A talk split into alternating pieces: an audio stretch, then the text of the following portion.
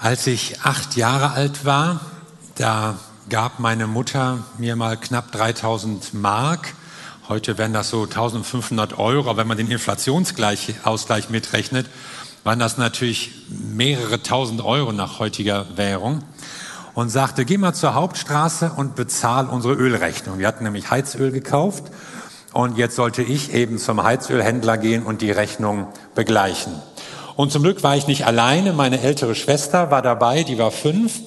Und meine jüngere Schwester, die schob ich im Kinderwagen. Also wir waren immerhin zu dritt. Und zogen jetzt mit einem Bündel Banknoten eine für uns damals irrsinnig hohe Summe los. Damit kann man natürlich viel machen, ja. Also man könnte bei Lilly Romberg, der Süßwarenhändlerin, am Ende unserer Straße kurz anhalten, würde doch gar nicht auffallen bei dem ganzen Geld. Oder was weiß ich, noch beim Spielzeugladen vorbei. Aber nein, wir gingen natürlich schnurstracks zu diesem Heizölhändler und haben uns weder links noch rechts oder Freunde getroffen und noch hier auch mal Fußball und so. Also nicht, sondern wirklich schnurstracks mit dem Geld dorthin und haben dort diese Summe abgeliefert. Ja, die Leute guckten auch nicht schlecht als da dieses kleine Dreigestirn da reinkam. Und äh, das war natürlich eine, eine große Vertrauenssache für mich, ja. Und ihr könnt euch vorstellen, wie wichtig ich mir vorkam, dass ich jetzt mit diesem Bündel Geldscheinen hier auf dem Weg war zu dem Heizölhändler. Was können wir mit dem, was uns anvertraut ist, alles machen? Was könnte man damit machen, wenn man nicht beobachtet ist? Wie gehst du mit dem um? Was dir anvertraut ist. Unser Thema ist ja zurzeit 2G, gemeinsam gestalten. Und das ist ein Wert für uns. Das ist etwas, das uns wichtig ist. Wir brauchen einander, wir ergänzen einander auch und das sowohl in unseren Persönlichkeiten als auch in unseren Gaben. Und darüber haben wir ja schon letzte Woche gesprochen und ich will mit euch noch ein bisschen mehr darüber nachdenken und das ein bisschen vertiefen. Wenn wir über Gaben sprechen, dann geht es ja über das, womit Gott uns beschenkt. Mit deinen Gaben bist du ein Segen für andere, aber nicht nur, sondern du wirst dich auch selbst entwickeln. Du wirst selbst wachsen. Du nutzt ja deine Möglichkeiten. Du entfaltest dich. Du wirst zu der Persönlichkeit, die Gott in dir sieht. Manche hören solche Predigten immer nur so mit dem Appellohr. Oh, muss ich noch mehr machen? Darf ich vielleicht gar nicht mehr kommen, wenn ich keinen Dienst ausübe? Doch, du darfst kommen. Eine Predigt trifft ja immer Leute ganz unterschiedlicher Lebenssituationen. Aber ich will dich ermutigen, das mal mit dem Chancenohr zu hören. Was hat Gott mit dir vor? Was ist möglich für uns als Gemeinde? Wenn wir so in unseren Gaben, in dem, was Gott uns gibt, stehen. Und ich will uns mal so ein bisschen das Bild vor Augen malen, das von einem Mann kommt, der Jesus noch persönlich kannte, nämlich Petrus. Er schreibt in seinem Brief, Kapitel 4, wie jeder eine Gnadengabe empfangen hat, so dient damit einander als gute Verwalter der verschiedenartigen Gnade Gottes. Also so kann sie aussehen. Die Gemeinde, die Jesus bauen möchte, jeder hat Gnadengaben und wir dienen einander. Das wäre die ideale Gemeinde. Und ich lese hier einige Stichworte, die, mich mal, die ich mir mal genauer anschauen möchte. Die ideale Gemeinde hat erstens eingesetzte, von Gott eingesetzte Verwalter. Hier steht das Wort Ökonomos, also Ökonom. Unser Wort kommt von daher. Ein Hausverwalter war das. Damals zunächst mal ein Diener, der mit einer sehr wichtigen Aufgabe betraut war, nämlich das ganze Vermögen, die, die Wirtschaft, den Betrieb eines Herrn zu verwalten und zu bewirtschaften. Das hängt zusammen mit dem Begriff Ökonomos oder Ökonomia, also die Ökonomie, das meint ja die Verwaltung, das Wirtschaften, aber in der Bibel meint es auch immer so viel wie den Heilsplan Gottes oder die Heilsordnung Gottes.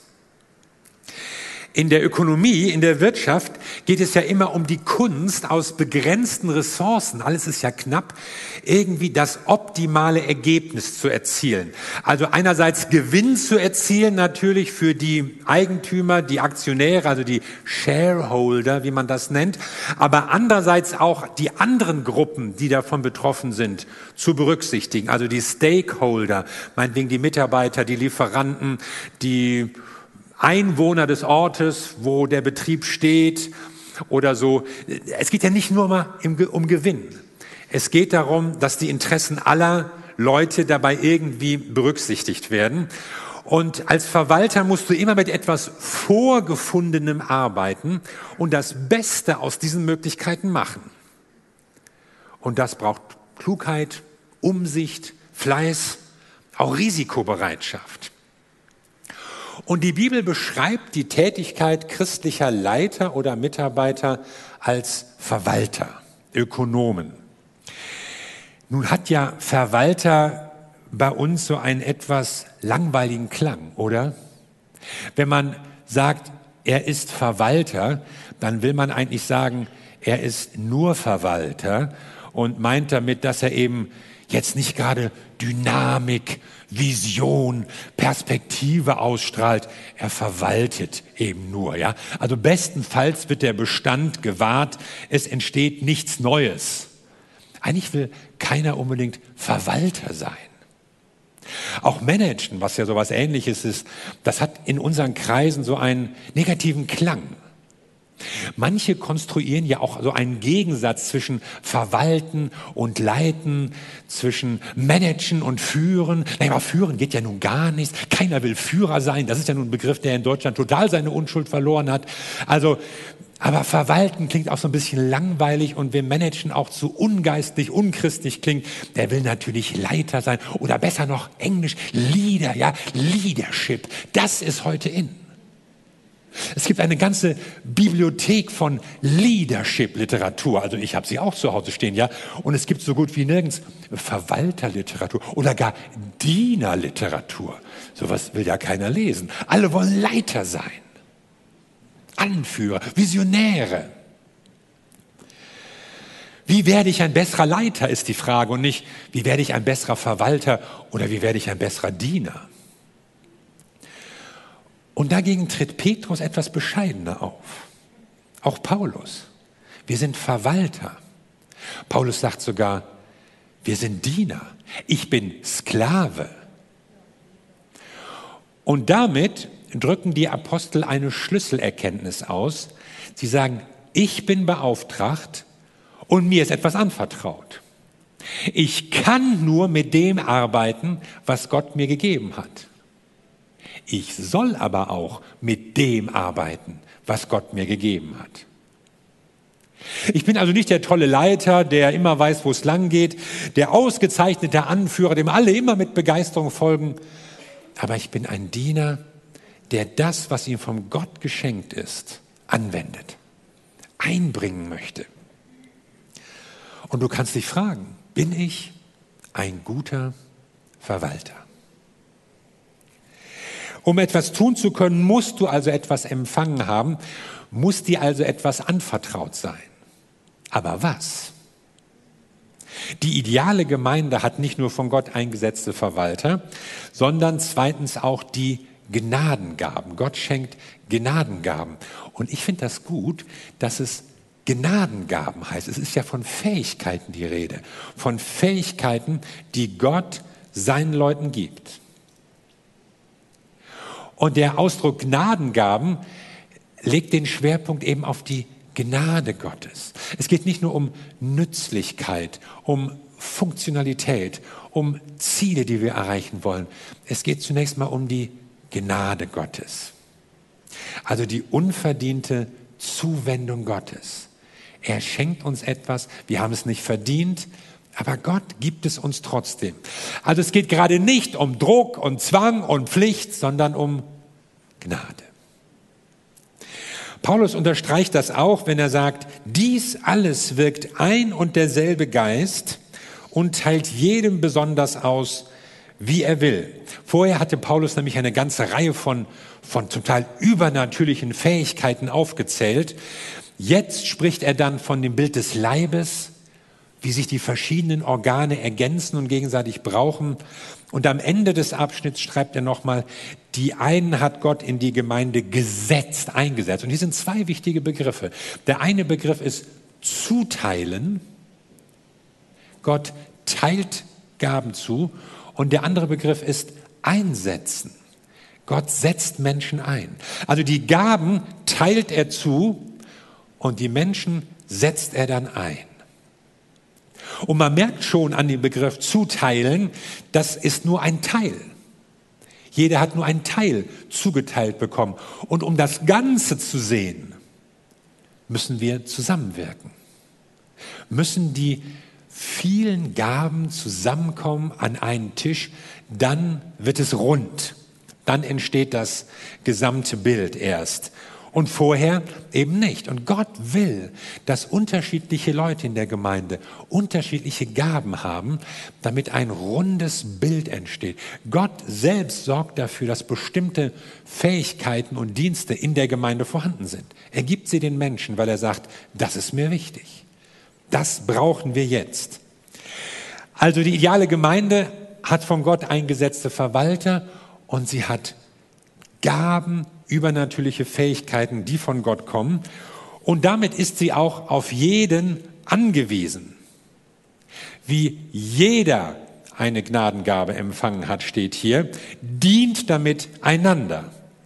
Und ganz ähnlich bei Paulus auch, jedem hat Gott eine Aufgabe zugeordnet. Und das Wort jeder, so habe ich extra nochmal im Duden nachgeprüft, bezeichnet alle Einzelnen einer Gesamtheit ohne Ausnahme. Also die Bibel sagt eben nicht, ja, manche haben eine Gabe. Manche sind fähig. Manche haben was drauf. Ihr habt da tolle Leute, aber da sind auch andere und so. Nein, sie sagt jeder. Sie geht davon aus, wir haben etwas von Gott bekommen. Auf jeden kommt es an. Jeder ist wichtig, wie in einer Familie. Und die Großen haben andere Aufgaben als die Kleinen. Und natürlich gibt es Unterschiede, aber jeder ist wichtig. Wir haben bei uns im Flur eine Kommode stehen, eine hohe Kommode, und auf der steht das Telefon. Und das Telefon ist uns mal hinter die Kommode gefallen und heute haben die Telefone ja leider keine Kabel mehr, dann wäre das ja alles kein Problem. Aber so mit Funklos und so, also mit Funktelefon, man müsste eben die ganze Kommode da wegziehen und alles sehr aufwendig. Und da hatte ich die Idee, meine kleine Tochter, Mariella, die war vielleicht vier damals, sagt, ich könnte dich doch hinter der Kommode so runterlassen am Bein und dann kannst du das Telefon retten. Ja, fand sie gut. Ich war immer sportlich drauf. Und dann habe ich sie einfach hinter der Kommode dann so an der Wand runtergelassen und sie schnappte das Telefon und, und wir hatten es wieder und brauchten nicht die ganze Kommode wegzuschieben. Ja, und du denkst, kleine Kinder machen nur Arbeit. Von wegen. Die sind wichtig. Die braucht man für Situationen. Da kommst du nicht klar als Erwachsener. Also jeder kann sich irgendwie einbringen und die Starken machen mehr und die Schwachen, machen weniger. Aber die ideale Gemeinde, so wie Jesus sie uns vormalt, sie hat von Gott eingesetzte Verwalter, Menschen mit Gnadengaben, die einander dienen. Es ist eine Gemeinde, in der jeder und jede seine und ihre Gaben kennt, diese Gaben auch einsetzt und so ergänzen wir uns und am Ende ist ein Bild da, das keiner Mangel hat, sondern alles passiert, was passieren muss, weil so eine Vielfalt von Menschen sich von Gott einsetzen und gebrauchen lässt. Ideale Gemeinde. Praktisch kann natürlich vieles schiefgehen. Man kann gut verwalten, man kann aber auch schlecht verwalten. Gott vertraut uns etwas an, aber erweisen wir uns jetzt als gute oder als schlechte Verwalter? Wir können mal auf die reale Gemeinde blicken. Und in der realen Gemeinde gefährdet ja manches diesen Weg zur idealen Gemeinde. Und mir sind da so einige Punkte eingefallen. In der realen Gemeinde sagen manche Leute, ich kann es nicht. Aber Gott sagt, doch, du kannst es doch. Gott sagt, du hast etwas bekommen. Ich meine, wenn wir so untereinander reden, ja, dann kann man ja auch mal diskutieren, sehe ich anders, ja, nein, vielleicht. Aber wenn Gott was sagt, dann sollte man ja nicht einfach Nein sagen. Ja, also Füße und nickt schon. Ja, also Nein, Herr, das ist eine ganz schwierige Redewendung für einen Christen. Herr, aber nein. Sondern, ja, Gott spricht dir etwas zu. Gott sagt, du hast was drauf. Du kannst was. Ich geb's dir.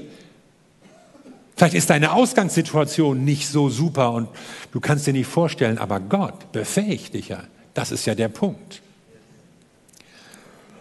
Aber vielleicht sagst du, ja, ich kann es aber nicht wie, und dann fällt dir irgendjemand ein, der irgendwas besser kann. Ja, wenn du unglücklich werden willst, fang an, dich zu vergleichen. Es gibt immer jemanden, der besser ist als du. Der ist reicher, der ist sportlicher, der ist schöner, irgendwas. Aber du sollst ja gar nicht die Gaben eines anderen ausüben. Du sollst auch nicht die Aufgaben eines anderen tun. Du bist du. Und du sollst deinen Platz ausfüllen.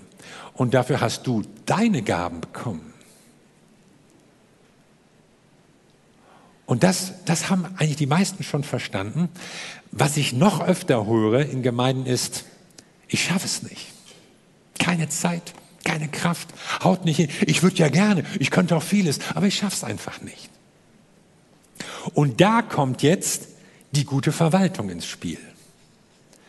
Wir sind ja auch Verwalter unserer Zeit, unserer Kraft, unserer Möglichkeiten. Und wenn Gott dir etwas anvertraut, dann will er ja auch, dass du das einsetzt. Es geht hier ja nicht um Pflichtstunden, um Quoten, um Zeitkontingente. Du musst kein, keine Dienstpflicht irgendwie absolvieren.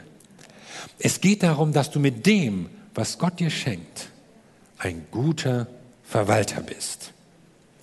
Aber vielleicht sagst du, ja, ich, ich kann nicht so regelmäßig.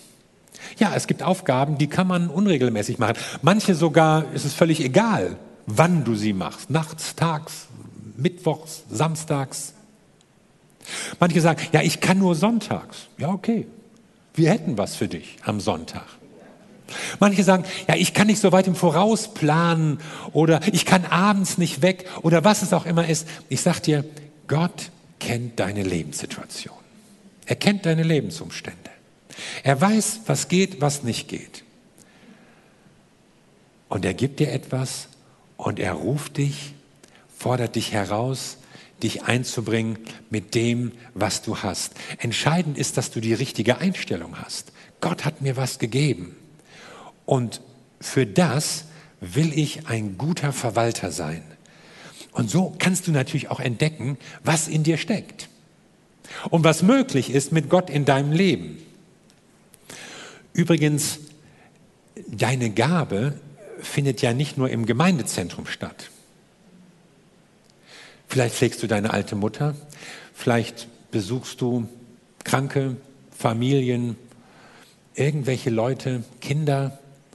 Vielleicht machst du irgendetwas Unauffälliges, Unsichtbares, was andere gar nicht so richtig wissen, aber du dienst und du bringst deine Gabe ein und Menschen ist dadurch geholfen.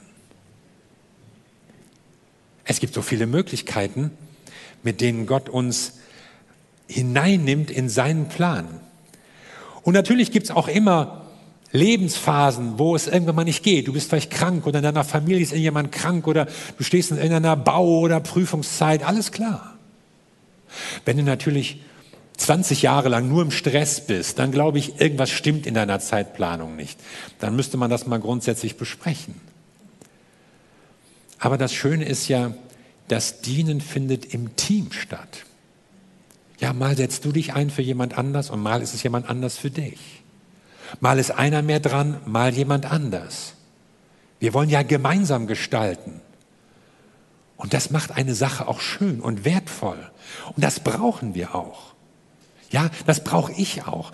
Die Leute denken ja immer, ich könnte predigen. Und das geht einfach so einfach und läuft einfach so. Aber manchmal ist das sowas von zäh in der Vorbereitung. Und es will einfach nicht funken, es will einfach nicht zünden. Und dann frage ich mich, oh Herr, was ist denn los? Und dann, dann frage ich auch manchmal Heidi. Heidi ist immer so eine, die ich zuerst frage. Und Heidi hat immer Ideen. Ja, zeig mal her, lese ich mal durch. Und ja, hier könntest du noch das sagen und oh, das ist zu weitschweifig, würde ich weglassen und oh, das versteht sowieso keiner, ach, zu viele Fremdwörter. Also dann, dann, dann ey, plötzlich merke ich, ja, da kommt was zusammen. Ja, wenn man mal zusammen drüber redet, plötzlich entsteht eine Botschaft und wird lebendig. Wir haben ja auch ein Predigerteam in dieser Gemeinde und da sprechen wir jetzt nicht die einzelnen Predigten durch, aber wir sprechen die Predigtserien durch oder wir überlegen uns auch, was, was braucht die Gemeinde? Und wir stehen zusammen vor Gott und fragen uns, was wollen wir in diesem Jahr reinbringen? Was wollen wir in diesem Jahr predigen? Was kommt als nächstes dran? Und dann kommt etwas zusammen, weil wir es gemeinsam gestalten. Und dann sind es unterschiedliche Leute, die mal die eine oder die andere Predigtserie vorbereiten und vorplanen. Zum Beispiel nächste Woche beginnt eine neue Serie, die Paul und Corinna vorbereitet haben mit dem Titel Beziehungsweise. Es geht also um Beziehung, es geht um Partnerschaft, es geht um ein Miteinander von Menschen. Und wir haben übrigens nächste Woche einen Gastsprecher eingeladen, Tim Sukowski. Ihr erinnert euch an diesen großen, dunkelhaarigen, schmucken jungen Mann. Und er wird hier sein, startet in die Serie und der Titel seiner Predigt lautet Göttlicher Sex. Da bin ich ja mal gespannt. Ja, ja. Conny spricht aus, was alle denken. Und, aber äh, lasst euch mal überraschen. Und so arbeiten wir zusammen als Prediger, als Leute, die sich gegenseitig ergänzen und zusammen etwas gestalten, in dieser Gemeinde, in dem Auftrag Gottes. Und dazu will ich euch ermutigen, Leute, lasst uns gemeinsam gestalten. Ganz flexibel und ganz kreativ. Ich glaube, dass Gott dir was gibt. Ich glaube, dass Gott die richtige Aufgabe für dich hat. Und eine, eine wichtige Wahrheit habe ich gelernt in meinem Leben. Und ihr habt das vielleicht auch schon öfter mal gehört, dass ich das gesagt habe. Es ist immer genug Zeit, den Willen Gottes zu tun. Gott beauftragt uns und wir werden immer Zeit haben, das zu tun. Du wirst nie zu wenig Zeit haben, das zu tun, was Gott will. Dafür ist Zeit. Und manchmal ist es ja auch nicht ganz leicht, das rauszufinden. Ja, was will Gott jetzt und was will er eben nicht? So nach dem Motto, die Hälfte meiner Arbeit ist überflüssig, ich weiß nur nicht welche Hälfte. Das gibt's ja auch. Aber lass uns doch gemeinsam gestalten, gemeinsam mit Gott und da sind wir ja manchmal besser drin. Ja, der Herr und ich und der Herr hat mir gezeigt und ich mache und der Herr. Aber wir sind auch als Menschen, als Brüder und Schwestern zusammengestellt, um gemeinsam etwas zu gestalten. Und dabei wird Gott uns helfen, denn er hat schon etwas vorbereitet. Und mir ist noch ein drittes Problem eingefallen, das es in Gemeinden gibt. Ich weiß es besser. Ich meine, kann ja wirklich sein. Du guckst dir manche Dinge an und sagst, ja, das hätte ich besser machen können. Und oh, warum haben sie mich nicht gefragt? Und wie gehen wir um mit Schwächen und Fehlern der anderen? Wie gehen wir um mit unserem Besserwissen?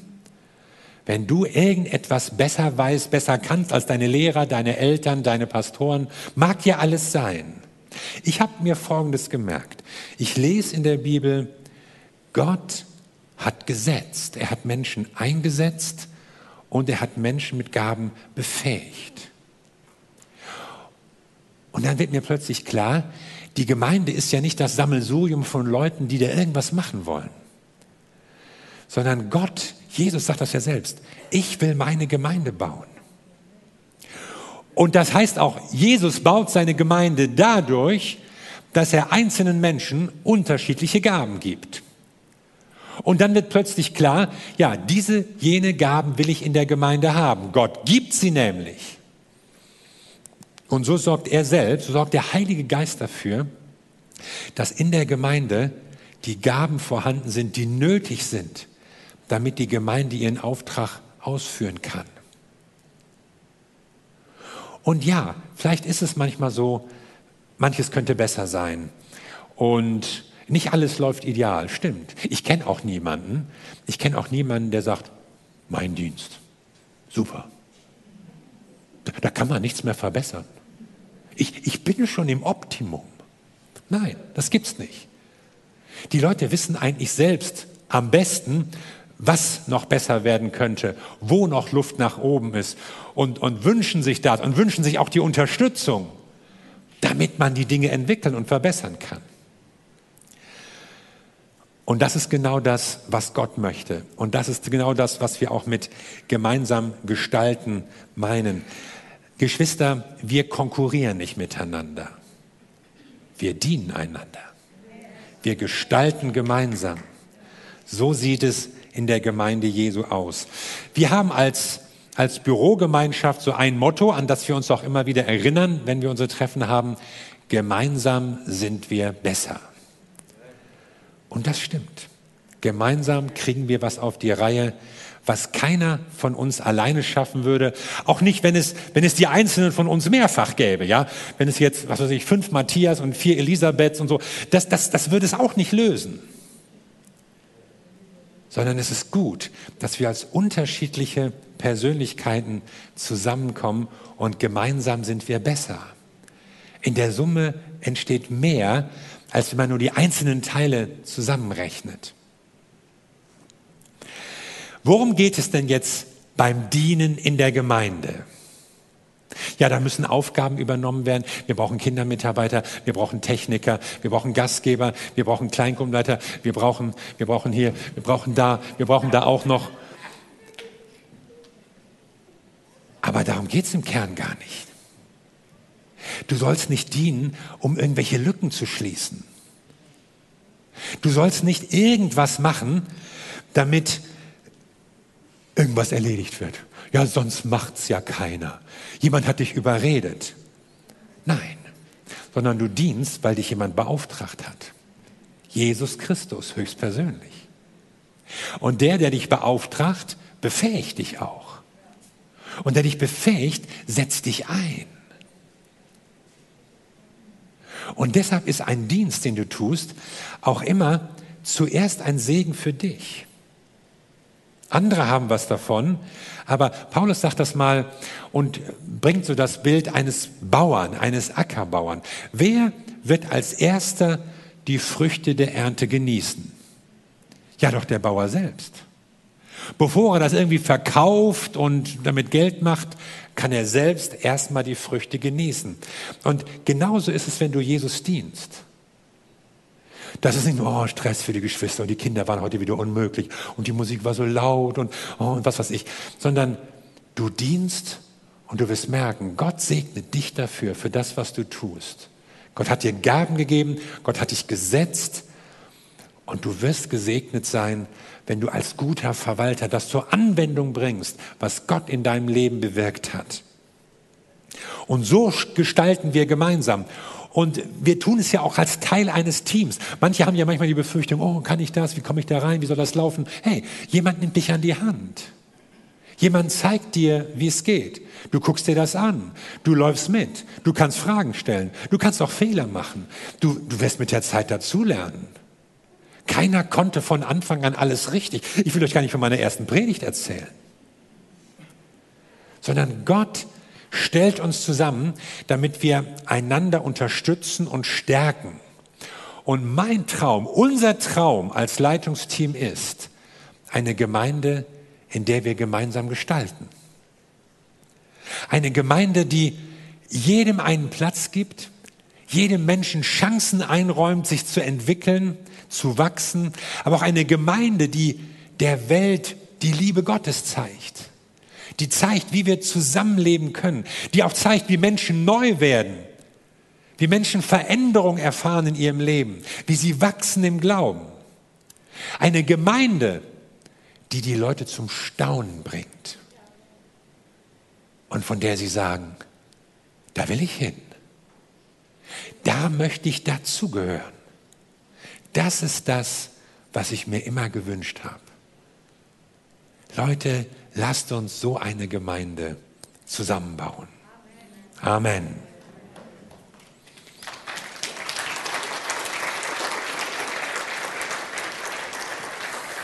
Lass uns mal gemeinsam aufstehen zum Gebet. Wir wollen als Gemeinde vor Gott stehen. Und wir sagen dir Dank, Jesus Christus, unser Herr, Herr deiner Gemeinde. Wir danken dir, dass du Menschen berufst, dass du Menschen setzt und befähigst. Wir danken dir für diese Gemeinde, für unsere Elim, wo so viele unterschiedliche Persönlichkeiten, alt und jung und aus allen Kontinenten zusammenkommen. Und du hast eine neue Familie zusammengestellt. Und du willst, dass deine Liebe und deine Retterkraft durch uns sichtbar wird in Hamburg. Und das wünschen wir uns, Herr. Und ich bitte dich, dass du uns bewegst, Herr dass du uns bewegst als eine Gemeinde, die die Schönheit Jesu Christi sichtbar macht. Und ich bete für Menschen, die in einem Dienst sind und vielleicht schon sehr lange sind und möglicherweise auch manchmal müde sind oder matt oder sogar enttäuscht. Ich bete für sie, dass du sie stärkst und dass dein Geist neue Kraft hineinbringt, dass sie neuen Rückenwind bekommen von dir. Und ich bete auch für Menschen, die noch fragen, was soll ich tun? Wo ist mein Platz? Vielleicht auch solche, die sich bis jetzt nichts getraut haben. Aber du malst ihnen etwas vor Augen, was möglich ist, wenn wir mit dir gehen und wenn wir dir Raum geben. Danke, Jesus. Danke für das, was du bei uns hier tust.